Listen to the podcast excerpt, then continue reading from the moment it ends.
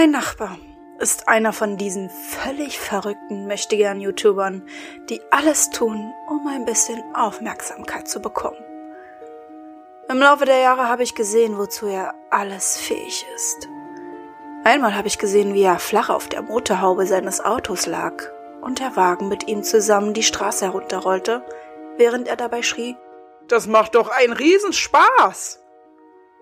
Ich habe all die Jahre einfach nur mit dem Kopf geschüttelt, wenn ich gesehen habe, was er wieder für dummes Zeug anstellte, nur damit er von irgendwelchen Leuten, die er nicht einmal kannte, Aufmerksamkeit bekam. Neulich klopfte er an meine Haustür und sagte mir, dass er für ein paar Wochen verreisen würde und bat mich, seine Post entgegenzunehmen.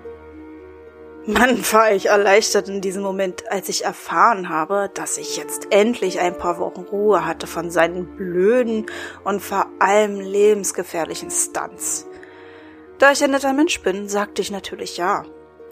In den ersten Tagen war noch alles normal. Er bekam ein paar Rechnungen, ein bisschen Spam-Post und ich glaube ein paar Zuschriften seiner ebenfalls verrückten YouTuber-Fans. Aber dann kam ich eines Abends nach Hause und sah ein riesiges Paket auf seiner Veranda stehen. Ich bin sofort dorthin gegangen und habe mir dieses große Paket genauer angesehen. Auf diesem Paket stand in großen roten Buchstaben zurück zum Absender. Ich beschloss, das Paket in meine Garage zu stellen. Als ich versuchte, es hochzuheben, war ich doch sehr überrascht, wie schwer es war. Ich bin kein Schwächling oder sowas in der Art aber als ich mit dem Paket an meiner Garage angekommen war, war ich völlig außer Atem und mir taten die Knochen weh. So ein schweres Paket habe ich noch nie gesehen und ich machte mir natürlich über den Inhalt so meine Gedanken. Leider war mein Garagentor seit einigen Wochen kaputt und es war immer eine Riesenqual, dieses zu öffnen. Ich musste wirklich mehrmals gegen das Tor treten, manchmal minutenlang dran ziehen, zerren oder hin und her wackeln, bis es endlich aufging. Und das Schlimmste war, dass sich das Tor nur mit einem extrem lauten, quietschenden Geräusch öffnen ließ. Mir taten jedes Mal die Ohren weh. Als das Garagentor endlich offen war, wusste ich erst gar nicht, wo ich das schwere Paket hinpacken sollte. Meine Garage hatte ich nämlich mit allerlei Gerümpel vollgestellt. Ich entschied mich dazu, das Paket in die rechte Ecke zu stellen, direkt neben einer zwei Meter hohen Steinstatue. Bei dieser Gelegenheit blieb ich noch ein paar Minuten dort und dachte darüber nach, überflüssiges Zeug zu entsorgen. Doch dann geschah es. In einem kurzen, ablenkenden Moment rutschte ich auf einer alten, vergammelten Bananenschale aus und stieß mit meiner linken Schulter gegen die Steinstatue. Diese kippte um und krachte auf das schwere Paket meines verrückten Nachbarns. Beim Aufprall hörte ich ein leises Knacken aus dem Paket. Scheiße, scheiße, fluchte ich. Ich hoffte natürlich, dass nichts Wertvolles kaputt gegangen war, dachte aber auch, dass ich meinen Nachbarn nichts davon erzählen würde. Wie sollte er schon beweisen können, dass ich das war? Also verließ ich die Garage und machte hinter mir das Tor wieder zu, welches beim Herunterziehen wieder so laut quietschte und ächzte, dass ich dachte, meine Ohren fallen ab. Nach etwas über einer Woche saß ich morgens in meiner Küche, war am Frühstücken und bemerkte ganz plötzlich einen richtig ekelhaften, muffigen, teils nach Fäulnis riechenden Gestank, der sich in meiner Küche breit machte. Ich habe noch nie den Gestank eines Stinktiers gerochen. Aber genau so stellte ich es mir vor. Dieser Geruch war so widerlich, dass ich mein Frühstück abbrach, um die Quelle dieses Gestankes zu suchen. Zuerst lief ich durch das komplette Haus, konnte aber nichts finden. Dann öffnete ich meine Haustür und ging rüber zu meiner Garage. Schon auf dem Weg dorthin wurde dieser muffige Gestank nach Fäulnis oder so etwas in der Art immer intensiver. Als ich das Garagentor öffnete, hätte ich mich beinahe übergeben müssen. Das Übel war schnell identifiziert.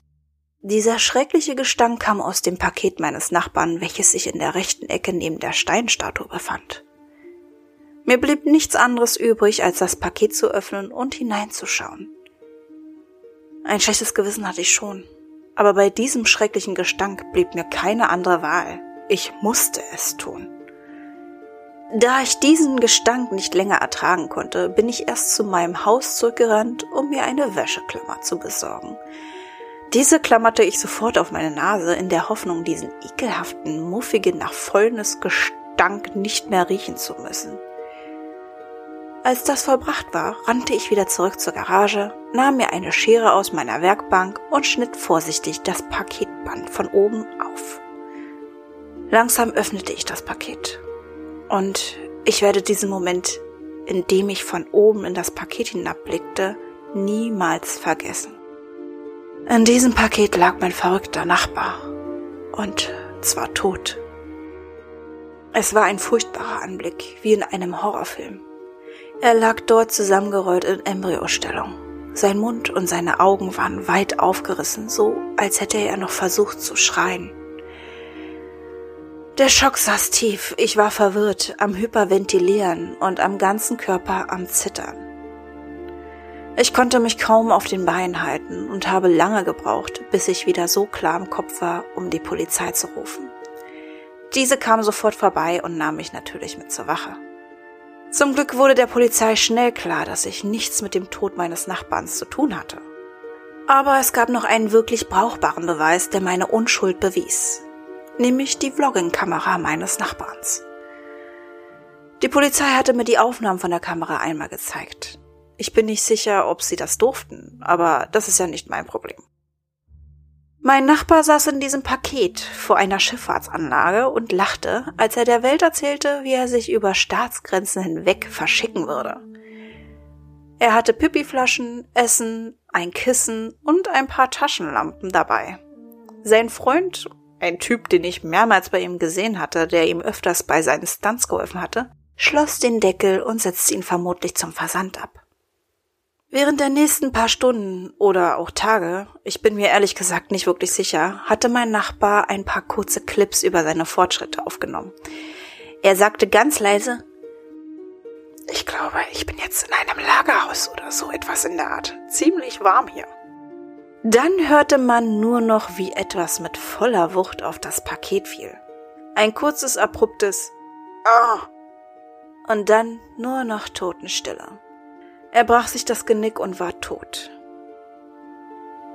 Ja, eines habe ich der Polizei nicht gesagt, nachdem sie mir das Video gezeigt hatten. Eine Sache, die ich in diesem Video gehört hatte, wird mich bis zu meinem Tod verfolgen. Kurz nach dem Sturz, der ihm das Genick brach, hörte ich das vertraute Quietschen meines Garagentors.